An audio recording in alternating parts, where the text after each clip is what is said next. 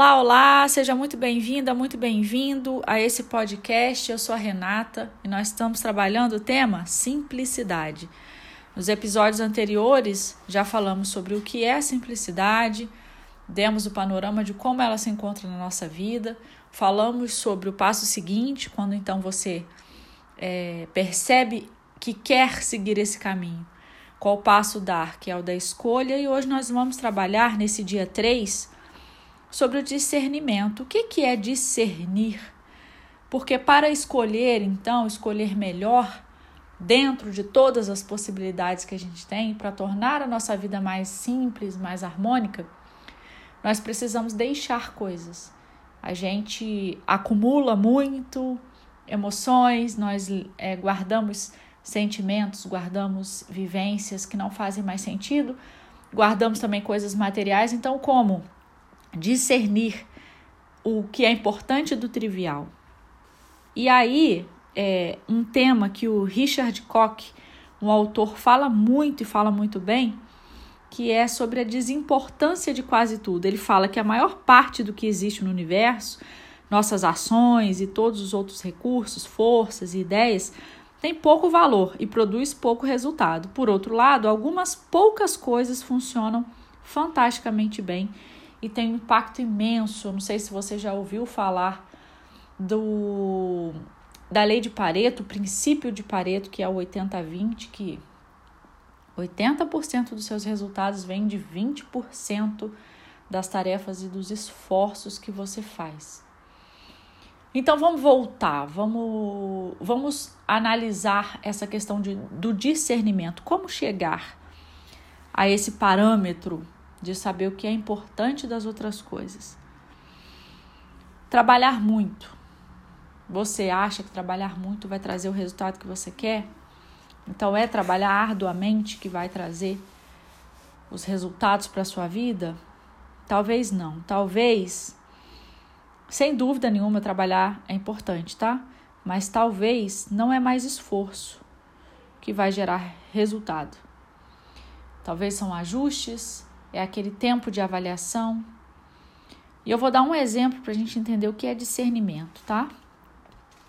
Estudando a obra de Napoleão Hill, que chama Atitude Mental Positiva, é um livro maravilhoso, maravilhoso para todos nós que estamos é, querendo mudar a nossa mentalidade para uma, uma mentalidade da nova era. Ele fala no livro que uma vez ele foi abordado por uma pessoa, estava passando por um problema enorme, enorme. E estava ali diante dessa urgência e a pessoa falando com ele, conversando, pedindo essa ajuda, pedindo uma resposta, pedindo uma dica, uma solução para o problema que estava vivenciando. E a atitude dele, que ele relata no livro, me marcou tanto que eu carrego isso para mim. Naturalmente, quando você está numa conversa, não sei você, tá? Mas eu, naturalmente, quando eu estou numa conversa, eu procuro ajudar a pessoa ali já na hora dar soluções. quero responder, eu quero ajudar, né? Eu tenho esse desejo de ajudar. E o que foi que ele fez? Ao invés dele agir no imediatismo, já responder, não, ele pediu um dia. Ele voltou para a pessoa e falou assim: você, você me dá um dia para eu te responder? E nesse tempo que ele pediu, de 12 horas, enfim, para que ele voltasse com essa resposta, era o tempo que ele precisava para parar e refletir. Porque talvez a gente tenha a visão de que eu preciso fazer agora, isso é urgente, eu preciso dar a resposta agora, tudo agora, agora, agora. Não é. Não é. Então, para discernir, eu preciso parar e refletir diante das opções. Um outro livro também que é perfeito, que é do Adams, chama Tudo é Óbvio. Ele fala: se é urgente, já ficou para amanhã para mim. Se vem com uma demanda urgente e não está na minha lista de atividades que eu tenho que fazer hoje, já é amanhã porque tudo que eu preciso fazer hoje já está desenhado.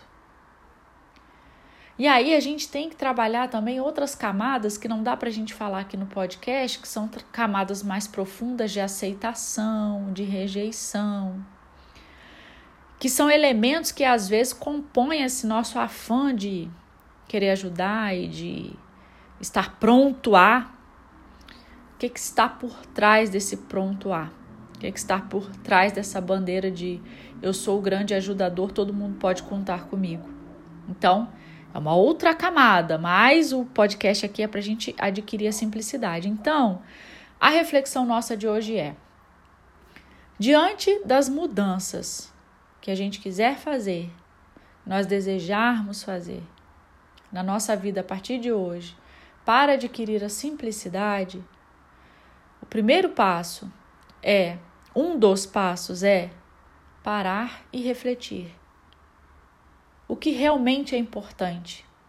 Que coisas, que atividades, que pessoas, que sentimentos, que circunstâncias, o que é importante, verdadeiramente importante, que vai me levar para aquele lugar que eu desejo. Porque quando a gente quer a simplicidade na nossa vida, é que a nossa vida está um caos. Está um excesso de coisas, a gente está cansado, a gente está exausta, a gente chega no final do dia, as mulheres cansadas, carregando aí o peso de um dia, lotado de tarefas. Porque a gente, a gente conseguiu trabalho, mas a gente só acumulou. O mundo não mudou tanto assim, não. Ele só deu mais um pacotinho para a gente carregar. Então eu chego ao final do dia, eu estou exausta e eu quero me liberar desse peso. Então, o caminho da simplicidade me ajuda a me liberar desse peso. Como eu vou discernir, então, para eu não ter esse dia exaustivo? Eu preciso tomar essa decisão, eu preciso escolher melhor. Então, discernimento é reflexão. Eu não preciso te dar essa resposta agora, eu preciso pensar. Eu não quero conversar sobre isso nesse momento. Porque se eu conversar com você agora, eu vou reagir dessa, dessa maneira e eu não quero. Então nós não precisamos entrar em todas as conversas, nós não precisamos comprar todas as brigas do mundo. Não precisamos. O que é realmente importante para a nossa vida? Porque é, você que me ouve, não adianta você entrar em todas as questões, porque no fundo, no fundo, é você o que importa é a sua jornada. E quanto mais você se conecta com você, melhor você ajuda o mundo. Porque nós somos um mundo em cada um. Então, se eu organizo o meu mundo interno, o reflexo disso vai ser o quê? Melhores ações, melhores atitudes, otimização de tempo. Vou ter tempo para ajudar as pessoas. Não vou deixar de fazer nada que eu preciso fazer na minha vida e ainda vou ter tempo para servir mais e mais. Vamos refletir sobre isso? Vamos aprender a discernir? Eu espero que tenha sido útil essa reflexão. Volto a pedir o seu feedback lá no arroba eu, Renata Suete, no Instagram. Vai lá, fala comigo, me diz o que você achou. Se estiver interessante, me deixa seu relato, eu vou adorar saber. Dia 3, sobre a simplicidade e discernimento. Espero tenha sido útil. Um beijo, até a próxima.